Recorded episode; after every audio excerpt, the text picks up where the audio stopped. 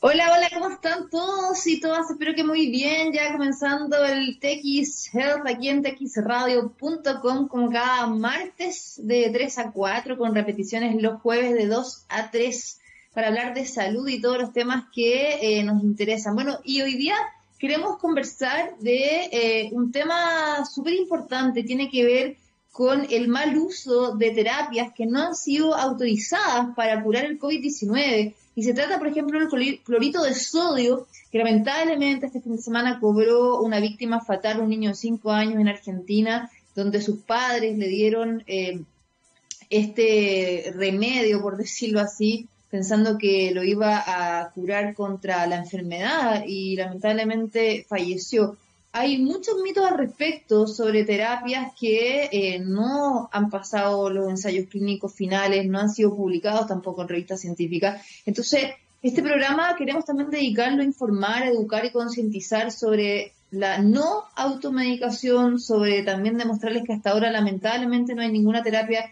efectiva contra el SARS-CoV-2, que es el virus que provoca el COVID-19. Así que vamos a estar hoy día conversando con María Fernanda Cavieres del Colegio de Farmacéuticos y Químicos de Chile. Y además, hoy día también hay otra noticia. Eh, comenzó a regir el permiso para que eh, los niños y niñas puedan salir a pasear, a estar con sus padres en las comunas que tienen cuarentena acá en Chile. Entonces queremos también conversar con eh, un psicólogo especialista en niños que nos pueda también contar cuál es la importancia de esta medida, eh, cuáles también son los cuidados que hay que tener y cómo está afectando la pandemia a la salud mental los más pequeñitos. Quiero invitarlos a que nos escriban con el hashtag en Twitter que es TXHealth. Eh, también nos pueden seguir en Twitter que es arroba TXRadio. En txradio.com nos pueden escuchar. Después el programa queda eh, disponible en Spotify, en SoundCloud. Y nos vamos a ir con buena música. Vamos a comenzar con un temazo que me encanta, Red Hot Chili Peppers, Other Side. Qué buena música, me encanta Red Hot Chili Peppers, siempre buena música aquí en texradio.com.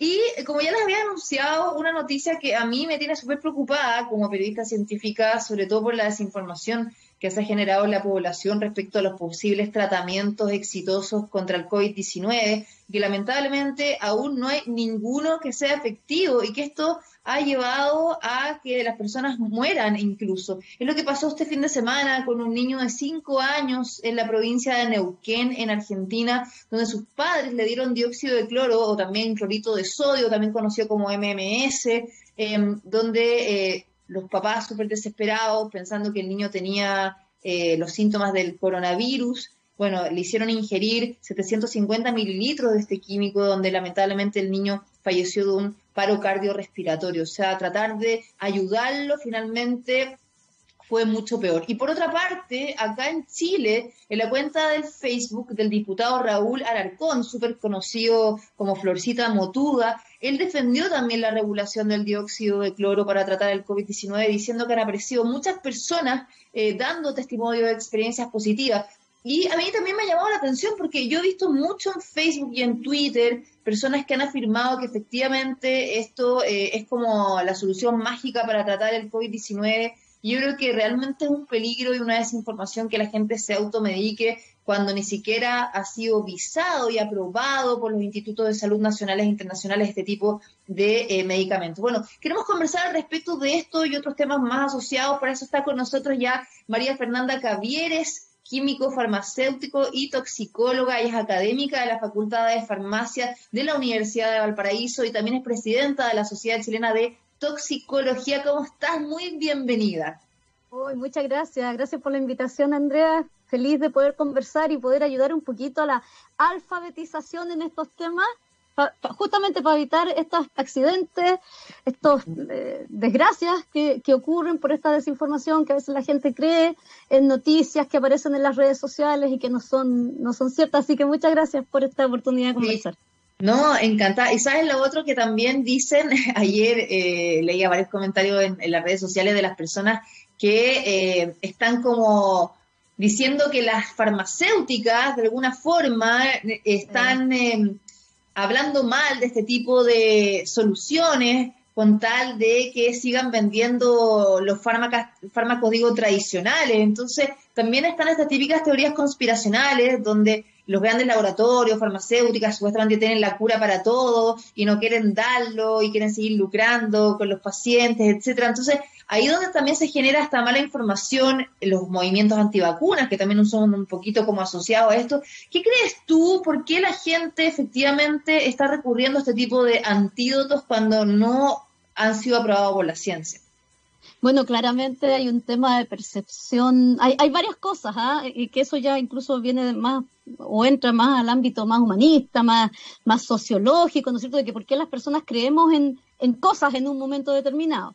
Eh, claro, yo creo que en este momento la percepción de los riesgos de la pandemia ha ido bajando. Eh, de alguna manera nos estamos acostumbrando, hemos normalizado vivir en pandemia y por lo tanto nuestra sensación de, estar alerta eh, no, no, no, no, está tan elevada.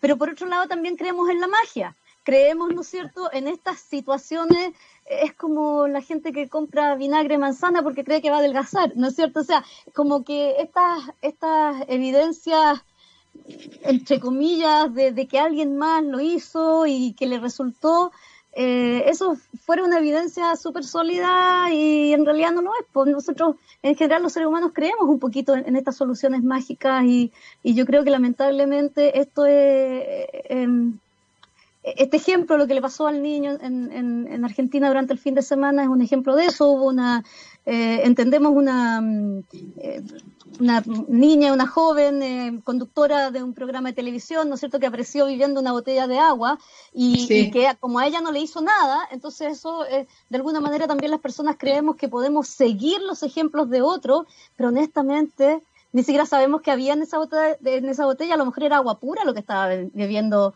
esta conductora. Entonces, eh, de nuevo, no sé, hay varias, hay varias respuestas ¿ah? a eso y lamentablemente eh, todas estas cosas que te estoy mencionando, en el fondo lo único que hacen es instalar una equivocación en las personas. ¿No es cierto? Sí, ahora hablemos eh, ya específicamente del clorito de sodio.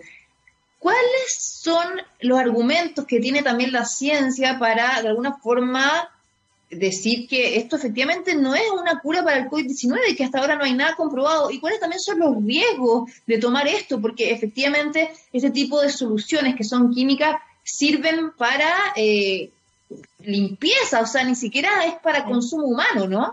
Sí, sí, claramente. Mira, hay, varias, hay varias cosas ahí. Em, el clorito de sodio, porque además clorito de sodio suena muy, muy parecido a hipoclorito de sodio. El hipoclorito de sodio es lo que nosotros usamos en la casa, el cloro. En Chile le decimos cloro, en otros países le dicen lejía.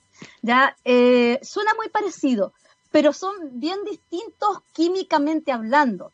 Los dos son productos que son muy oxidantes, pero el clorito de sodio en específico es mucho más oxidante, mucho más reactivo que el cloro, que el hipoclorito, que es el que usamos en la casa.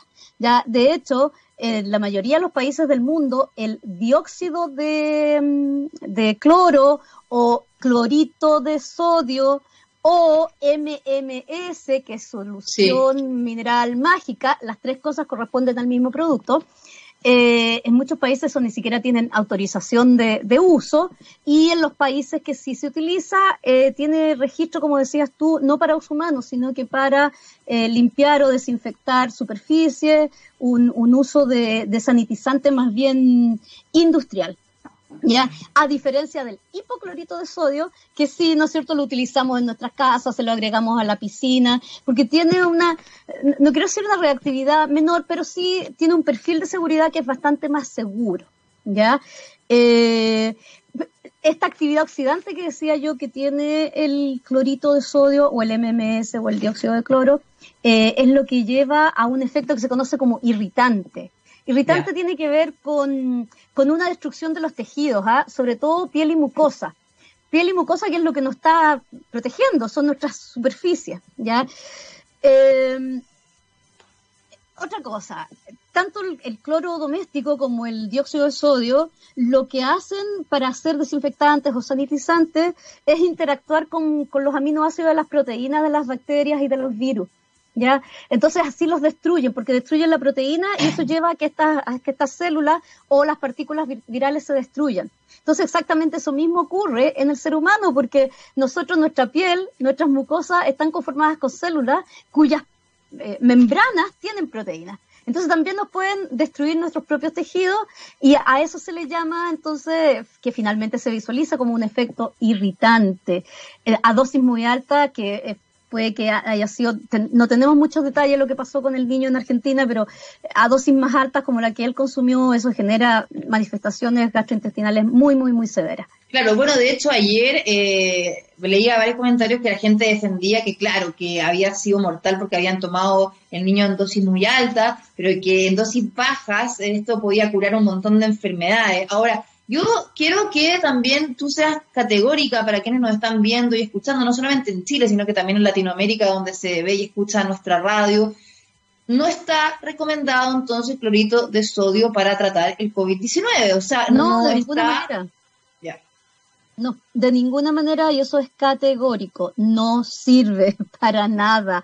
Eh, la verdad es que además este concepto que fue muy errado, que yo creo que uno de los primeros que lo tiró fue Trump en, Estados Unidos, ¿no es cierto? Esta cosa de consumir eh, desinfectantes o cosas, él decía como que, como que, como que él mezclaba, no, no importa si se usa para la superficie, eh, entrémoslo nomás a nuestro organismo, o sea, eso desconoce absolutamente la fisiología, eh, la biología, la bioquímica, ¿no es cierto? No es la misma la interacción que puede tener un, un químico industrial como este con superficies inanimadas que es con un organismo vivo. Las interacciones bueno, son completamente recuerda que después de ese anuncio que Trump hizo de que la gente se inyectara casi que el isoform, sol, terminaron 100 personas hospitalizadas. Bueno, hemos hablado siempre de que Trump es un presidente bastante ignorante y la otra vez también dijo que servían eh, casi los antibióticos para tratar el virus, el SARS-CoV-2, cuando, o sea, no puede confundir virus con bacterias, totalmente distintos estos microorganismos y lo que sirve para la bacteria no sirve para el virus. Y en ese sentido también me gustaría eh, eh, ir, ir a, ese punto, o sea, también aclarar de que acá la gente se está automedicando, eh, veíamos cómo compraban también muchas personas la hidroxicloroquina, por ejemplo, en la farmacia, Vemos que presidentes también como Donald Trump en Estados Unidos, Jair Bolsonaro en eh, Brasil han sido grandes promotores de este fármaco, donde eh, hasta el mismo hijo de Bolsonaro, que ahora está contagiado con COVID-19, dijo públicamente que iba a empezar a tomar la hidroxicloroquina, independientemente de que la Organización Mundial de la Salud paró los ensayos clínicos porque no reducían las muertes de los pacientes graves. Entonces, también en este, en este medicamento eh, que ha sido como bien popular y cuestionado. ¿Qué podemos decir? No, la, hidroxicloroquina es el, mismo tema. Eh, a ver, lo que pasa es que de repente se instalan ciertas verdades, ¿no es cierto? A lo mejor en algún caso, alguna observación muy temprana al inicio de la pandemia en Europa, pudo que en algún hospital se haya observado que, esto pudiera, ¿no sé, cierto?, se hipotetizó en el fondo que la hidroxicloroquina podría ser útil, pero al hacer las observaciones multiinstitucionales, eh, internacionales, al aumentar el número de observaciones se dieron cuenta que, nada, y al contrario, eh, la hidroxicloroquina no solamente no, no mejora el cuadro, eh, el cuadro del COVID, sino que incluso puede aumentar las eh, muertes por cardiotoxicidad. En todo caso, es un, mensaje que hay que hacer siempre aquí, es que no hay que automedicarse cualquiera de estos medicamentos que han ido saliendo en la literatura, cualquiera de estos, la hidroxicloroquina, la ivermectina y una serie de otras inas que han ido apareciendo como con actividad antiviral, todos esos son de un uso absolutamente intrahospitalario, o sea, el paciente que está hospitalizado bajo el control de un equipo sanitario que lo está atendiendo. No es llegar y automedicarse porque no, las cosas no funcionan así. Eh, ¿no es cierto? Hay medicamentos que sí se pueden utilizar para automedicarse y son algunos analgésicos, ¿no es cierto? Pero lo que tiene que ver con antibióticos, lo que tiene que ver con antivirales, esos son todos bajo prescripción médica y además muchos de ellos solamente para uso intrahospitalario. Totalmente. Y en ese sentido, me gustaría también que nos aclararas, ¿hay alguna terapia actualmente efectiva contra el COVID-19? No, no hay ninguna terapia todavía ninguna terapia, no tenemos vacuna, no tenemos terapia. Por lo tanto, hay que seguir la misma recomendación que se viene haciendo hace eh, siete, ocho meses ya, ¿no es cierto? Distanciamiento social, uso de mascarillas y un buen uso de las mascarillas. Esta cosa que uno ve de repente, la gente se, se pasa la mano. No, la mascarilla se pone siempre por los costados, hacia atrás. Para sacarla también se toma desde atrás, se bota las que son desechables y las que están tan de moda que hay algunos bordados y qué sé yo, de unas telas más bonitas, esas hágalas de tela que usted la puede echar a remojar y que las pueden echar al cloro, ¿no es cierto?, para desinfectar.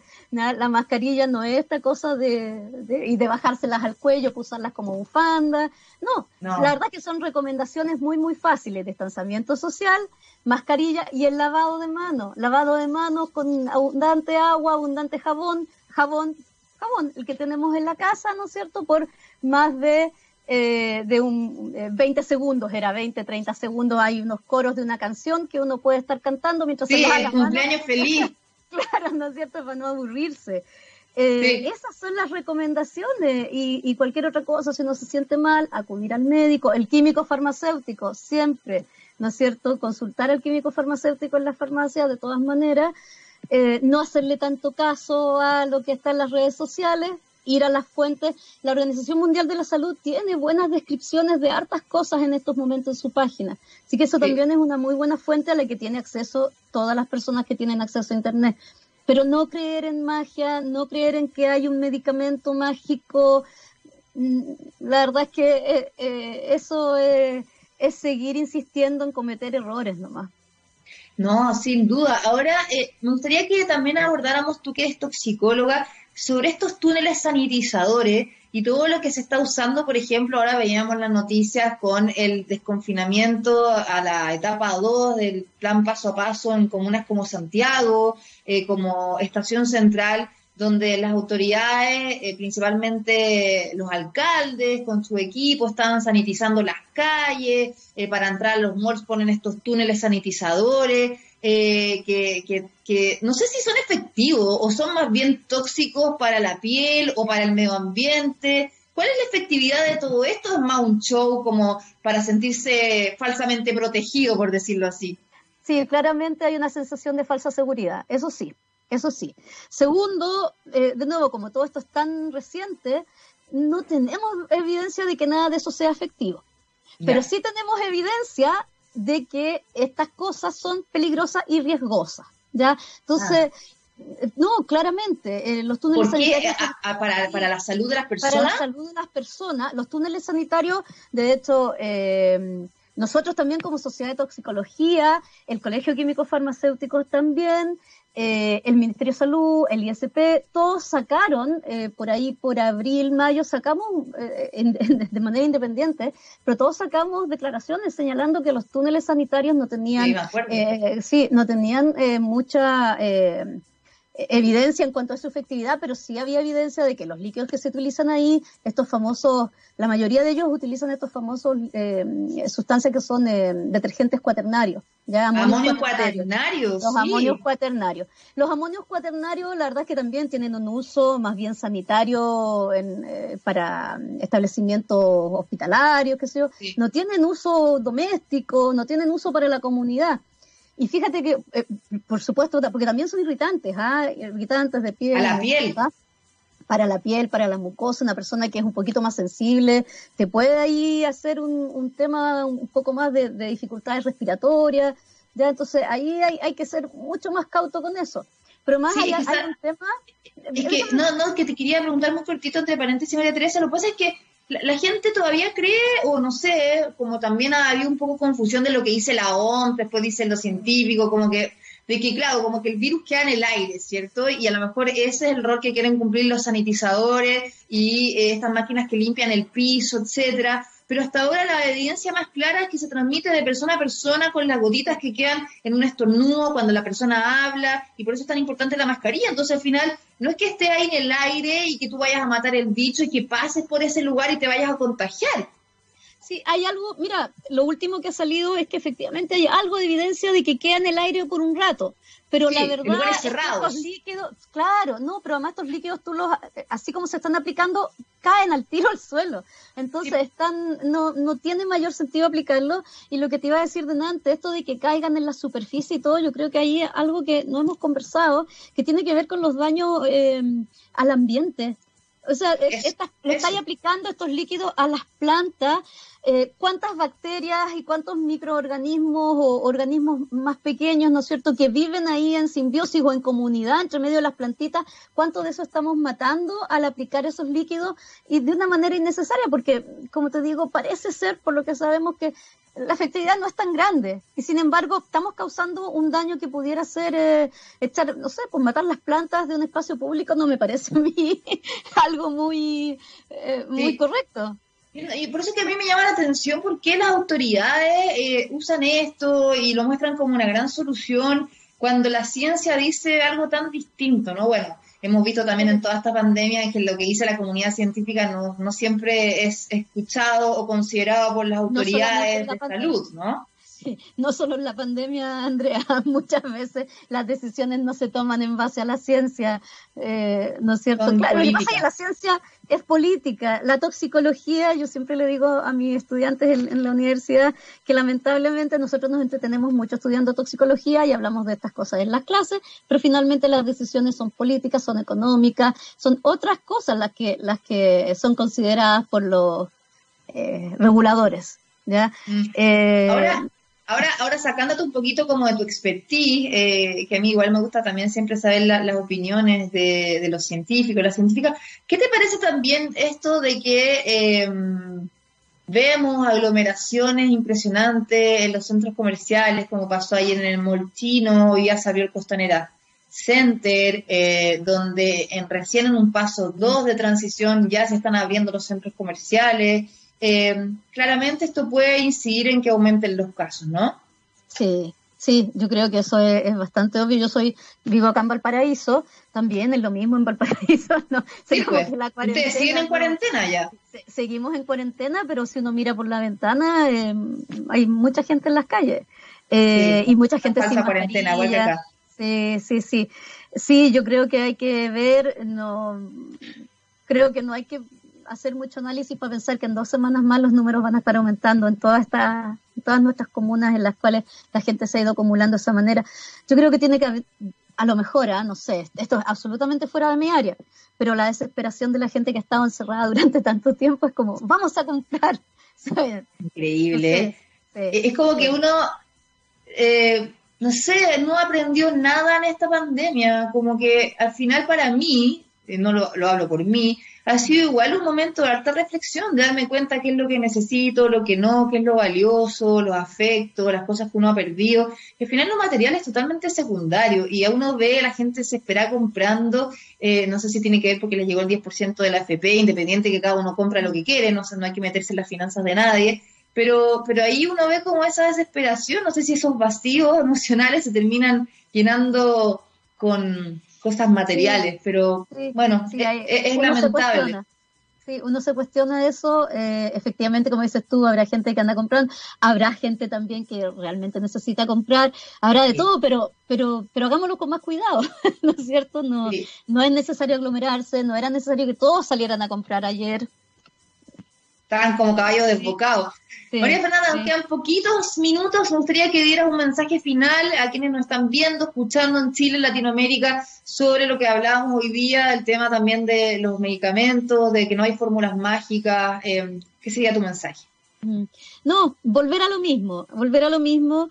Eh, en Chile, yo me imagino que en el resto de Latinoamérica, donde tú dices que nos escuchan, eh, siempre el rol del químico farmacéutico es importante. Nosotros estamos en la farmacia y podemos contestar este tipo de consultas eh, gratis, ¿no es cierto? No, no es, es, un, es un servicio, es algo que hacemos. Los farmacéuticos podemos hacer educación a la comunidad, ¿ya? Así que esa es como una primera recomendación. Segundo, por supuesto, no automedicarse. Tercero, en la casa, en todas las casas hay cloro. Con eso basta. No es necesario traer a la casa estos amonios cuaternarios ni el dióxido de cloro, eh, ¿no es cierto? Con el cloro diluido generalmente al 1%, mira, ese es un buen dato, una cucharadita de un cloro que viene más o menos al 5%, se diluye a un litro. Eso te da una concentración de 0.1% y con eso basta ya para sanitizar, para limpiar las superficies. Eh, si no hay cloro en la casa, alcohol, el alcohol, el alcohol gel viene más o menos al 60-70%. Esa es una, una buena recomendación. Y la recomendación más importante es que el dióxido de cloro o clorito de sodio o MMS, que es solución mágica, solución mineral mágica, no sirve para nada, no cura el cáncer, no cura el autismo, no se los den a sus hijos que tienen autismo porque no les va a ayudar, no se los den a nadie que tenga COVID porque tampoco les va a ayudar. Sí. bueno, súper claro y también recalcar que lamentablemente por ahora la ciencia no ha encontrado ninguna terapia efectiva, en eso se está trabajando, también se está trabajando en la vacuna, vamos a ver qué pasa por ahora. Lo único que nos queda es el autocuidado, la responsabilidad la conciencia. Así que te quiero agradecer mucho, María Fernanda Cavieres, químico farmacéutico, toxicóloga académica de la Facultad de Farmacia de la Universidad de Valparaíso, también presidenta de la Sociedad Chilena de Toxicología. Gracias por haber estado acá con nosotros en TX Health. No, muchas gracias a ustedes por este contacto y por favor, cuando quieran conversar de toxicología me avisan. Oye, ¿dónde te podemos seguir? ¿En redes sociales? Eh, arroba la de Tox, tengo el Twitter, no, no tengo otros, pero, pero el Twitter y siempre tuiteo cosas de ciencia, de toxicología, arroba la de Tox Genial, un abrazo, cuídate mucho. No, igualmente, adiós, chao, chao. Chao. Y nos vamos a la música. A la vuelta vamos a estar hablando sobre salud mental en niños y niñas. Sigue con nosotros en TX Health. Recuerda que puedes usar el hashtag en Twitter, arroba Radio, también en Twitter, en Instagram y en txradio.com nos puedes escuchar en toda Latinoamérica. Nos vamos a música y ya estamos de vuelta. Y seguimos aquí en TX Health, en txradio.com. Saludos a todos quienes ya están sintonizando, nos están viendo en Chile, en Latinoamérica, la única radio online de ciencia y tecnología, de medio ambiente, así que estamos muy contentos con siempre estar ahí informándoles con buenas entrevistas. Recordarles que estamos con el programa los martes de 3 a 4 y la repetición en los jueves de 2 a 3. Y me pueden seguir también en mis redes sociales, en Twitter y en Instagram es arroba Andrea Obaid. El programa, el hashtag es TXHealth y el arroba de la radio es arroba TXRadio y TXRadio.com. Bueno, quiero anunciar también un tema importante hoy, que comienza a regir este permiso especial para salida de niños y niñas en comunas bajo cuarentena aquí en Chile, donde eh, desde hoy eh, pueden salir tres veces por semana, que son los martes, miércoles y viernes, por un tiempo máximo de 90 minutos. Y eh, todo esto tiene que ser pedido obviamente por em, eh, una solicitud, tienen que ir acompañados de los padres, eh, además no puede usarse este permiso para llevar a los niños al supermercado o llevar a los niños a ver a la abuelita o hacer otros trámites, sino que le da sacarlos a pasear, llevarlos a una plaza, llevarlos a un parque, claramente con todos los resguardos importantes que tienen que ver con el higiene y la seguridad, el distanciamiento social, y es para menores de 14 años como les decía, y eh, se puede solicitar este permiso y salir sin la compañía de eh, un adulto eh, los mayores de 14 años. Bueno, esto se hace en comisaría virtual, que ahí es como un poco el resumen, se llama permiso temporal individual, salida de niños, niñas y adolescentes, y se puede eh, acceder en comisariavirtual.cl. Pero queremos como ampliar el tema, más allá de este permiso, ¿cuál es la situación de la salud mental de los niños y niñas y adolescentes con esta pandemia? Han sido bastante invisibilizados, como que todo el foco se ha puesto más en los adultos y los niños han estado bajo estrés por la teleeducación, han dejado de ver a sus amigos, han dejado de ver a sus abuelos, a sus tíos, eh, a sus primos, eh, están encerrados la mayoría de los que están en lugares con cuarentena. Y todo esto sí genera estrés y genera un comportamiento distinto al que están habituados. Y por eso queremos saber mucho más al respecto y está con nosotros para hablar de este importante tema, sobre todo para quienes somos papás y mamás Diego Blanco, psicólogo, psicólogo, eh, psicoanalista clínico de la Fundación Santa Ana. ¿Cómo estás, Diego? Bienvenido a TX Health. Hola, bien, ¿y tú? Gracias por la invitación. Bueno, en primer lugar, ¿qué te parece esta noticia de que desde hoy rija este permiso para que los niños y niñas salgan tres veces a la semana acompañados de un adulto, un tutor, el papá, la mamá o alguien? Sí, es una gran noticia, creo yo. Varios eh, la, han celebrado bastante. Eh, la Defensoría de la Niñez también ha celebrado muchísimo este, este permiso que comienza a regir. Eh, y que bueno, se le haya dado, como tú adelantabas antes, eh, se le haya dado un lugar importante también a, las niñas y a los niños, digamos. Yo creo que un gran avance es poder darle un lugar eh, que efectivamente ha estado bien opacado e institucionalizado, digamos, el tema de la niñez en Chile, sobre todo en, en tiempos de pandemia. Ha sido un tema muy complejo, tanto en el ámbito de la salud mental como de la socialización. ¿Crees que fue una medida tardía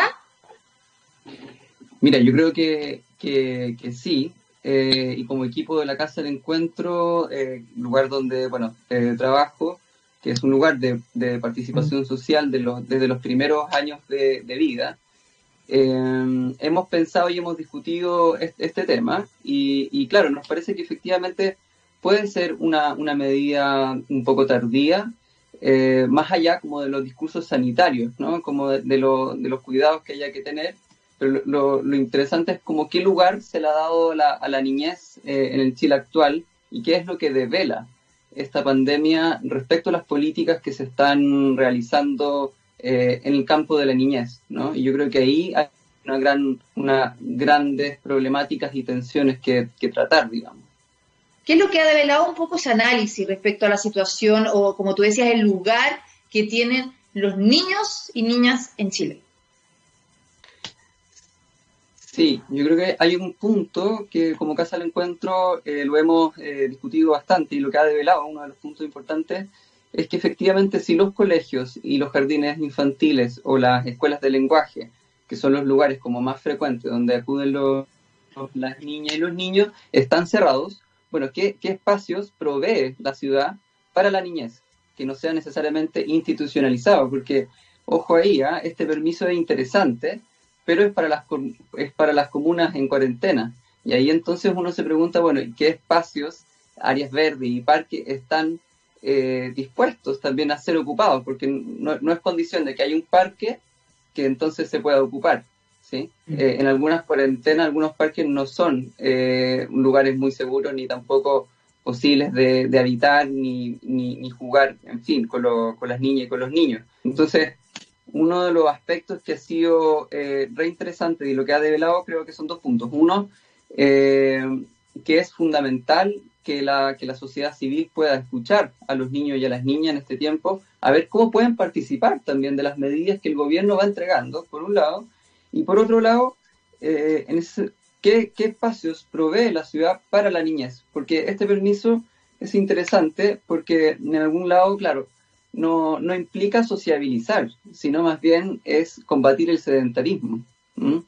Y en ese sentido, un cuerpo de un niño que se puede mover, que puede, eh, qué sé yo, correr de ahí con papá, mamá al lado, eh, digamos, va a buscar encuentros. Un, cuerpo un cuerpo Totalmente. o sea, a mí me pasa, por ejemplo, con mi hijo que tiene tres años y, yo también lo he estado sacando a, a, a, caminar, a andar en la patineta en la plaza y cuando jugamos, por ejemplo, la pelota, se la aceptan los niños porque quieren jugar, es algo innato y uno inmediatamente tiende a no permitirlo por lo que está pasando, porque sabemos que los niños son los principales focos de contagio y pueden ser vectores después a sus papás, a los abuelos incluso, pero al final es muy triste eh, tener que reaccionar así por una forma de protegerlo pero ¿cómo también le enseñas o le explicas a niños tan chiquititos como dos o tres años y después a, los más grandes de que no pueden comportarse de una forma normal como lo hacían antes? Sí, sí, yo, ese, es un, gran tema, digamos, porque lo que está de fondo eh, detrás de eso es, es, que los niños y las niñas buscan un encuentro con otros. Son, no son solo cuerpos que necesitan descargar energía, como muchas veces se lo indica o cuerpos que se les tengan que domesticar con recetas para la crianza, en fin, no, digamos, van como bien tú dices, ¿no? Van a, ir a la plaza y pum, se encuentran con otro y quieren ir a jugar. Bueno, quizás hay algunas palabras que puedan ayudar eh, a que puedan entender de forma bien clara cuáles son como, en qué tiempo estamos, ¿no? pero que hay que tener ojo con, con no prohibir el encuentro con otro eh, y poder explicarles con palabras claras qué es lo que está ocurriendo, digamos, porque quizás en este tiempo, en tiempo definido y acotado, el encuentro con otros hay que tener algunas medidas para que, en fin, no se puedan provocar focos de contagio. Pero yo diría que lo, una de las cosas principales es no transformar y, no coartar, digamos, eh, en prohibir los encuentros con otros, sino que estos puedan ser suspendidos quizás un tiempo por las medidas sanitarias y con palabras claves que eh, los otros permitan también entender, ¿no? Los niños y las niñas principalmente. Ahora, si nos vamos también como al impacto socioemocional y, y también el desarrollo afectivo que puedan tener mm. esto en los niños, ¿qué implicancias puede tener? Eh, podemos ver, por ejemplo, un cambio de comportamiento, un cambio en el aprendizaje, en la irritabilidad, o, que cambien también su personalidad o que pueda de verdad afectarlos, porque a mí como mamá me preocupa eso, eh, privarlos de libertad como antes, o privarlos de ver a sus primos, a sus abuelos. Eh, no sé, que a mí me pide todos los días ver a sus primos y yo le tengo que decir que el primo está en la playa, cualquier mentira. Eh, imagínate un niño chiquitito, tres años, pero los niños más grandes que se dan cuenta de todo, ¿cómo les puede afectar? Y, y también, ¿qué tienen que hacer los papás para enfrentar esto?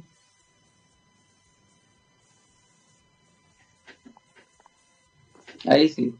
Sí, se había pegado. Me faltó la última parte, ¿cómo fue? No, que de fondo eso, es cómo, cómo afecta el desarrollo emocional eh, o cognitivo esta situación, si afecta o no, y también qué eh, puedes recomendarle a los papás, mamás que nos están viendo. Sí, eh, yo creo que ahí la, otra vez, bueno, por distintas situaciones, tanto en el, en el, trabajo que hemos llevado en la casa del encuentro como con los pacientes, en fin, eh, resulta muy importante poder hablarle con palabras claras dónde están los familiares, dónde están los amigos y por qué no podemos estar con ellos. Por ejemplo, una, una de las alternativas que ha sido re interesante es cómo los niños a través del dibujo pueden este, traer el afuera, recordar a los, a los primos, a las primas, a los amigos, en fin, pero que de alguna manera le den lugar a eso, ¿no?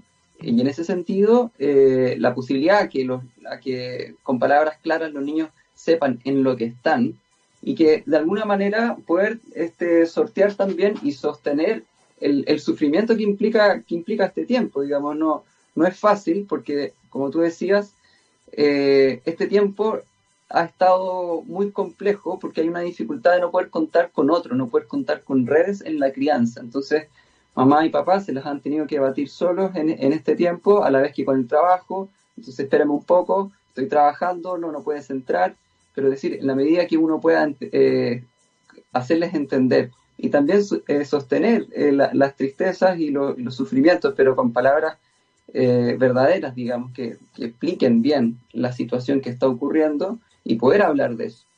Lo, más complejo y, los síntomas que se están desarrollando de manera más frecuente, que son sintomatología más ansiosa en, en, este tiempo, tanto en niños, niñas, como también sus padres y madres, eh, son debidos también no solo al, encierro, sino también a la falta de la posibilidad de decir, bueno, ya queremos salir, digamos, eh, y las condiciones eh, sanitarias no, lo permiten, digamos. Entonces, bueno, tendremos que esperar, pero pasa esto, digamos. Hay un virus, un bicharraco que está dando vuelta y tenemos que cuidarnos de, de eso, digamos. Sí, pero también está esa incertidumbre que no sabemos cuánto va a durar esto. Pero te vuelvo a preguntar, ¿Tiene efectos eh, a nivel de desarrollo cognitivo emocional esta situación? Que es lo que a mí me preocupa. O sea, este cambio de conducta desde la teleeducación, desde el encierro, ¿puede provocar problemas en la salud mental de los niños? O sea, a largo plazo me refiero. O también a corto plazo. Sin duda. Sí, sin duda. Sí, de hecho, no es ningún misterio que toda la, la teleeducación y toda esta videollamada, en fin, ya está perdiendo mucho sentido para los niños. Es decir, los llamados eh, déficit atencionales, ¿no? estas dificultades atencionales que se suelen escuchar en las escuelas, hoy día hay que repensar más bien qué es lo que intentan, qué es lo que está presentando este tiempo donde la, educación no es con otros, sino con un computador donde los otros están tan lejos que el contacto se pierde. Los niños, hay que tener claro una cuestión, la pantalla no, no va a reemplazar jamás un encuentro con otro. Y eso los niños hoy día lo extrañan mucho. Yo echo de menos a mi abuela, dicen algunos, echo de menos a mis amigas, en fin, ¿no? Eh, los niños lo dicen y eh, la, la, distancia y, lo que posibilita la pantalla no está dando basto a eso. Y eso es bastante interesante precisamente por lo que te decía antes, ¿no? Como cómo, vamos a, cómo se está construyendo la ciudad también para que los niños puedan estar en ella y puedan participar y ser escuchados también por la sociedad civil. Ya, pero no significa que después van a tener, no sé, el próximo año puede que todo esto pase, un retraso en el aprendizaje, o vamos a ver niños con más depresión, o vamos a ver niños con eh, un cambio de personalidad, o sí.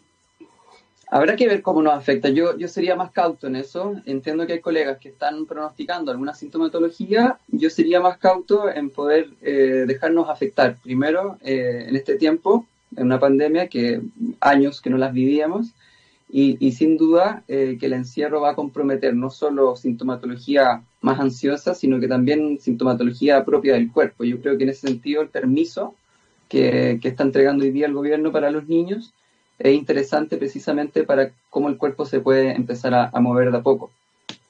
Ahora, lo otro que también me parece un poco preocupante, y, no sé también tú cómo lo, lo, ves, es el excesivo uso de las pantallas, más allá de la teleeducación, como los padres tienen que trabajar y teleeducar, eh, muchas veces los niños están mucho tiempo viendo el celular o el computador, el tablet, monitos animados, videos, etcétera, porque los papás no saben qué hacer para poder hacer su rutinas, ¿no? Y tienen que compatibilizar entre jugar y, también poder seguir haciendo su trabajo, donde hay, hay muchos papás que habían evitado esto y que ahora se hace como inevitable, ¿no? Esto mm. ¿Cómo puede también influir y qué recomendaciones también tú das eh, en, lo que es el acceso a las pantallas? Sobre todo los más chicos, ¿no? Sí, yo creo que ahí hay un, hay un punto que, me gustaría abordar también que, permite hablar de eso, que son también las flexibilidades laborales y también eh, cómo las instancias laborales también permiten incluir hoy día más que nunca cómo la paternidad y la maternidad pueden este, ir también de la mano con la crianza, digamos, no. Es muy difícil tener las mismas medidas laborales que antes, eh, hay que aplicarlas hoy en día, digamos. Eso por un lado. Por un lado, respondiendo a tu pregunta eh, sobre las pantallas, claro, eh, en, niños más grandes, voy a partir así, en niños más grandes, el uso de la pantalla este último tiempo ha sido central por un motivo que es re interesante, porque son a través de los juegos que juegan junto con otros amigos que permiten poner, mantener ciertos lazos. Eh, y es muy interesante también, en el caso de los más chiquititos, cómo la relación de los niños eh, con las pantallas es totalmente otra a como la que puede, podemos tener nosotros los adultos. Eh, hay noción de que puede haber un otro ahí en la pantalla, pero sí, sin duda que quizás, y respondiendo a tu pregunta, nada, yo creo que cada mamá, cada papá hace lo que puede para poder mantener la fiesta en paz en este tiempo. y si eso implica quizás un aumento de pantallas, bueno, es, lo que puede hacer esa mamá, ese papá en particular, con su determinado trabajo, es decir, en caso a caso, ¿no? Como que no, no, instalaría una medida como este, eh, universal, digamos, por el uso de las pantallas. Sí, que como siempre se ha escuchado que los expertos recomiendan de mm. ojalá los niños no tengan acceso a las pantallas o que máximo sea una o dos horas al día y eso ha sido bien difícil de cumplir en esta pandemia. Entonces, ¿cuán dañino podría ser la exposición más duradera a estos dispositivos? Sí, sin duda que, esto es, muy complejo, sobre todo en casas que son más pequeñas, digamos, y donde, nada, eh, ahí el papá tiene que o salir a trabajar, literalmente, eh, o la mamá tiene que salir a trabajar, literalmente, y el niño, bueno, ¿con, quién, quién, lo cuida, digamos, no?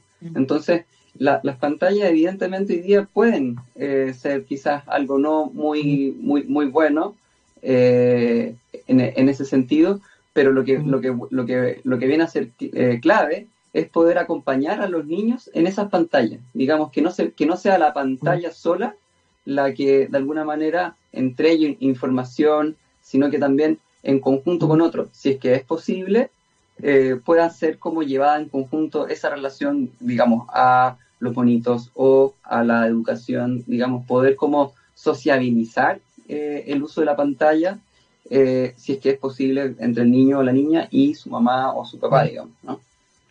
¿Y han aumentado las consultas, eh, en fondo, con psicólogos por parte de los niños en esta pandemia?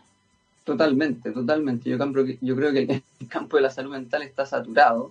Eh, te, lo, planteo así, tengo la mayoría de mis colegas no tiene horas disponibles, digamos, y es tremendamente interesante cómo el, plan saludablemente que entrega el, gobierno eh, está siendo muy, muy usado. Eh, olvidé ahora las cifras, pero creo que quienes más han llamado y han consultado a ese plan han sido madres, fíjate. Y lo que, lo que entrega un dato muy interesante a propósito de, de dónde vienen las demandas. ¿ah?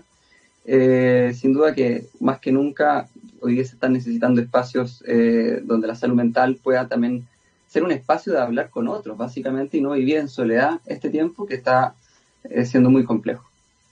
Sí, en ese sentido yo creo que igual es recomendable por la salud mental de igual verse con la gente, quizás una persona en un parque, eh, de ir juntándose a poco con la familia, no hacía hacer asado, ni los carretes, ni los, medios picnics, pero en mi caso, por ejemplo, no sé, a lo mejor juntarte con la mamá y tu hermano en una plaza, en un lugar abierto, con la mascarilla, etcétera, porque nosotros somos seres sociales, entonces al final aislarnos claramente nos afecta. Y como yo decía, o sea, no sabemos cuánto tiempo va a durar esta pandemia, tampoco podemos estar uno o dos años encerrados sin ver a nadie porque claramente nos vamos a volver locos así.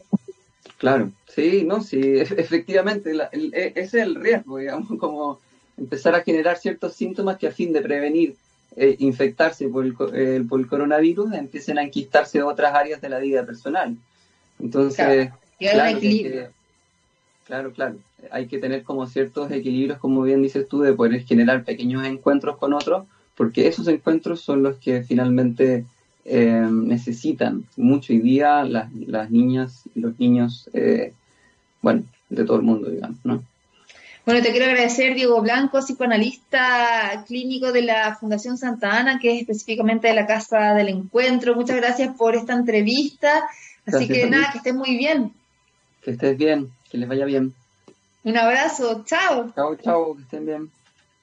Bueno, y antes de irnos tenemos que saludar, por supuesto, a nuestro querido auspiciador Rayen Salud, que hace posible nuestro programa cada semana. Así es, Rayen Salud es una empresa chilena de servicios de tecnologías de la información, especializada en informática médica, con más de 16 años de trayectoria, que ha contribuido con fuerza a la transformación digital de Latinoamérica, no solamente de Chile, gracias al desarrollo, la implementación y acompañamiento de más de mil proyectos de incorporación tecnológica en diversas instituciones de la salud. Ryan Salud ofrece un ecosistema de servicios tecnológicos con soluciones escalables, interoperables y de rápida adopción. Conoce mucho más de sus servicios y también de su laboratorio de innovación en rayensalud.com. Yo me despido, muchas gracias por la sintonía, como siempre, recuerden que nos pueden seguir en redes sociales, Andreo Baide el mío, eh, arroba TXRadio, el hashtag TXHealth, eh, txradio.com y eh, nos reencontramos el próximo martes. Recuerden que este jueves a las 2 hay